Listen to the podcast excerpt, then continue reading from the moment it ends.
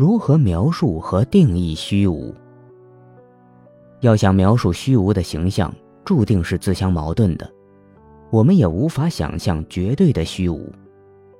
但是如果我不能想象那样，所以一定是这样的，那就落入了所谓的哲学家的谬误。有许多我们想象之外的东西，不仅是可能的，而且是真实的。比如，我们无法想象没有颜色的物体，但原子就是没有颜色，连灰色都不是。再比如，除了少数几个数学天才外，大多数人都无法想象弯曲的空间是什么样子。但是，爱因斯坦的相对论告诉我们。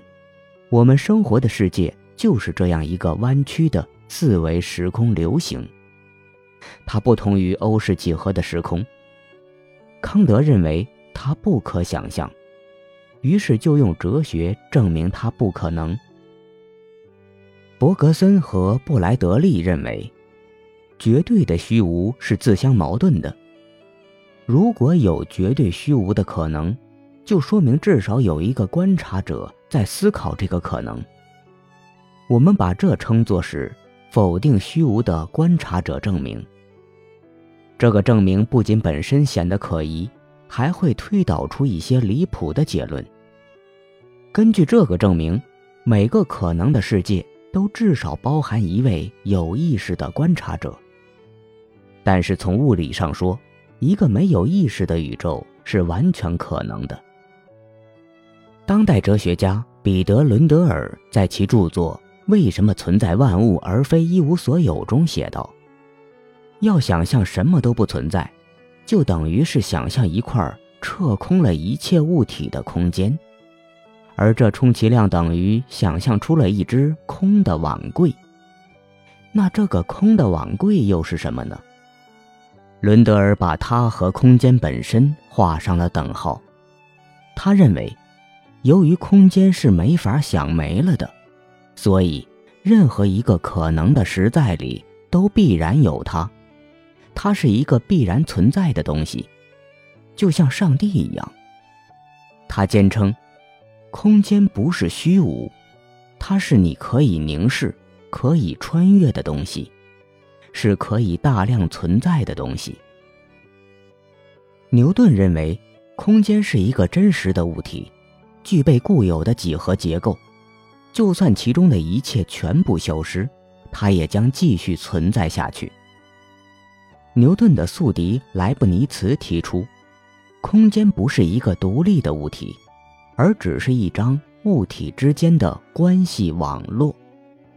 空间不能脱离其中的物体而存在。牛顿派和莱布尼茨派的本体论辩证到今天仍在继续。而且继续的热火朝天。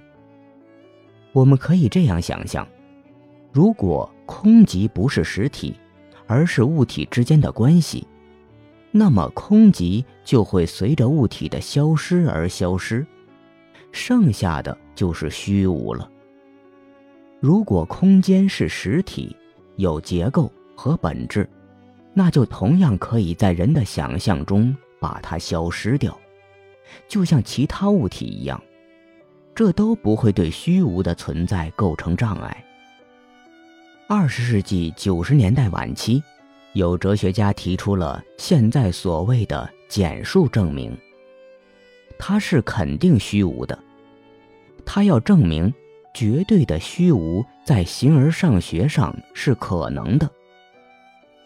如果一个包含了 n 个对象的世界是可能的。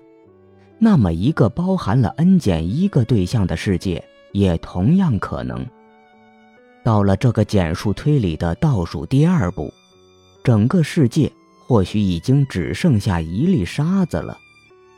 如果这样一个可悲的小世界都有可能，那么一个删除了这粒沙子的世界，一个虚无的世界，一样也同样可能。这个证明是形而上学的虚无主义者提出的最强证明，也是他们唯一的肯定性证明。伯格森设法在想象中消除世界里的内容，以此逼近虚无，但他最终消除不了自己的意识。伦德尔同样从想象入手，两人都得出了绝对的虚无不可想象的结论。简述证明试图证明虚无的可能，他提出的如果有一些事物。就可能有更少的事物，这个前提假设触犯了物理学的一组基本定律——电荷守恒和物质能量守恒定律。